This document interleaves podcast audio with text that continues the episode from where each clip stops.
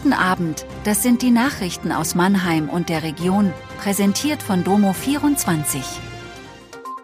Zugverkehr zwischen Mannheim und Frankfurt. Bundespräsident eröffnet die Buga, Valentinstagsaktion der Schlösser.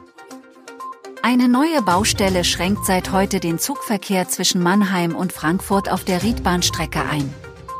Die Bahnschienen sind bis zum 31. März nur noch eingleisig befahrbar oder werden zeitweise komplett gesperrt.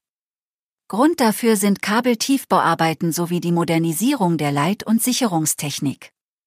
Außerdem stellt die Bahn neue Signale auf. Während der Bauarbeiten werden IC und ICE über Ausgleichstrecken umgeleitet. Reisende müssen mit Verspätungen von bis zu 30 Minuten rechnen.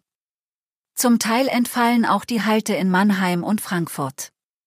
Auch der Regionalverkehr ist betroffen, auf der Linie RE 70 zwischen Mannheim und Frankfurt gibt es Änderungen im Fahrplan und Zugausfälle. Für Ausfälle sollen Alternativbusse eingesetzt werden.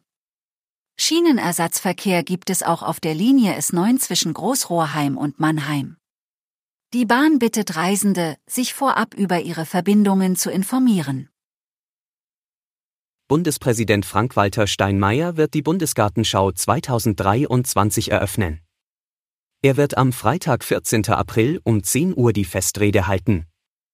Die Veranstaltung auf der Hauptbühne der ehemaligen Kaserne Spinelli sei zwar ausschließlich für 1800 geladene Gäste zugelassen, teilen die Verantwortlichen mit. Man könne das Geschehen aber auch von außerhalb des Veranstaltungsbereichs von einer Wiese aus verfolgen. Zudem plane das SWR Fernsehen eine Live-Übertragung.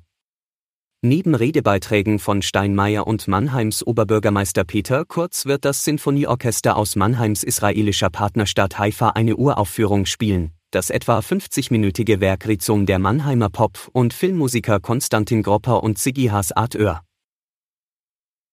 Zum Valentinstag starten die staatlichen Schlösser und Gärten Baden-Württemberg die Aktion Küss mich im Schloss. Vom 13. bis 19. Februar können Paare kostenlos die Schlösser in Heidelberg und Mannheim sowie das Schloss und den Schlossgarten Schwetzingen besuchen. Alle Paare, die sich an der Kasse küssen, erhalten eine Eintrittskarte.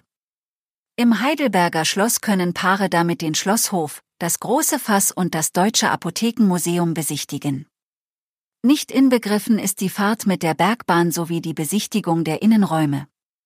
In Mannheim öffnet ein Kuss die Tür für das barocke Treppenhaus und die Räume des Schlossmuseums.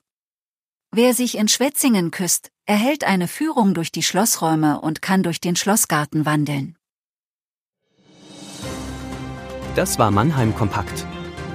Jeden Montag bis Freitag ab 17.30 Uhr auf allen gängigen Podcast-Plattformen.